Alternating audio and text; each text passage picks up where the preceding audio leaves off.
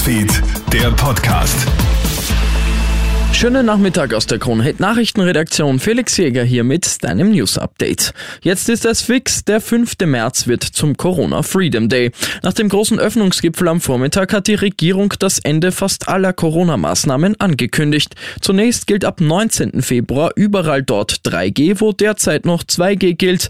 Der ganz große Paukenschlag kommt dann aber am 5. März. Dann fällt die Sperrstunde, die Nachtgastro darf öffnen. Sämtliche Veranstaltungen sind ohne Auflagen möglich. Einzig und allein die FFP2-Maske wird uns da und dort erhalten bleiben, sagt Bundeskanzler Karl Niehammer. Wenn es darum geht, Güter des täglichen Bedarfs oder in die Apotheke zu gehen, öffentliche Verkehrsmittel zu benutzen, bleibt die FFP2-Maske ein weiter treuer Begleiter, um uns gegenseitig zu schützen.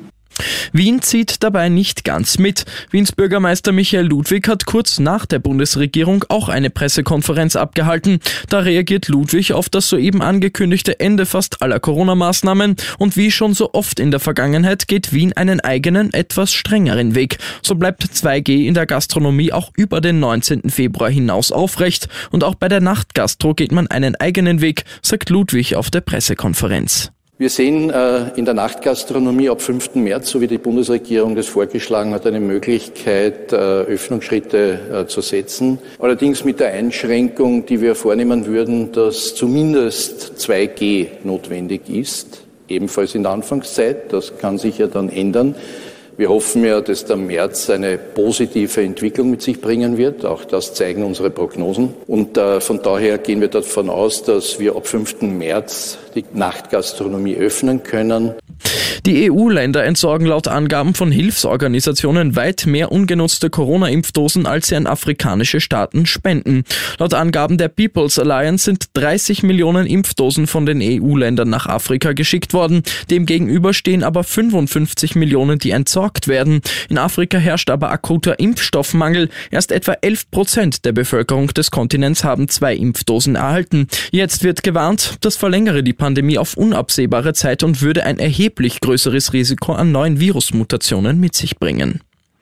Ein Auto fliegt mehrere Meter durch die Luft, der Fahrer schläft dann seelenruhig. Klingt nach einer verrückten Geschichte, ist aber so jetzt in Deutschland passiert. In Oberfranken kommt ein Mann mit seinem Auto von der Straße ab, rast in ein Feld und fährt über eine Bodenwelle. Sein Auto hebt ab und fliegt meterweit durch die Luft. Durch einen automatischen Notruf wird die Polizei verständigt. Mit 70 Helfern, einer Drohne und Spürhunden sucht man nach dem Fahrer, den man schwer verletzt vermutet. Gefunden wird der Mann dann bei einem Bekannten auf dem Sofa, schlafend mit deutlicher Alkoholfahne. Er war wohl nach dem Flug mit dem Auto einfach ausgestiegen und zu seinem Bekannten gegangen. Ich wünsche dir noch einen schönen Abend. Krone Hits, Newsfeed, der Podcast.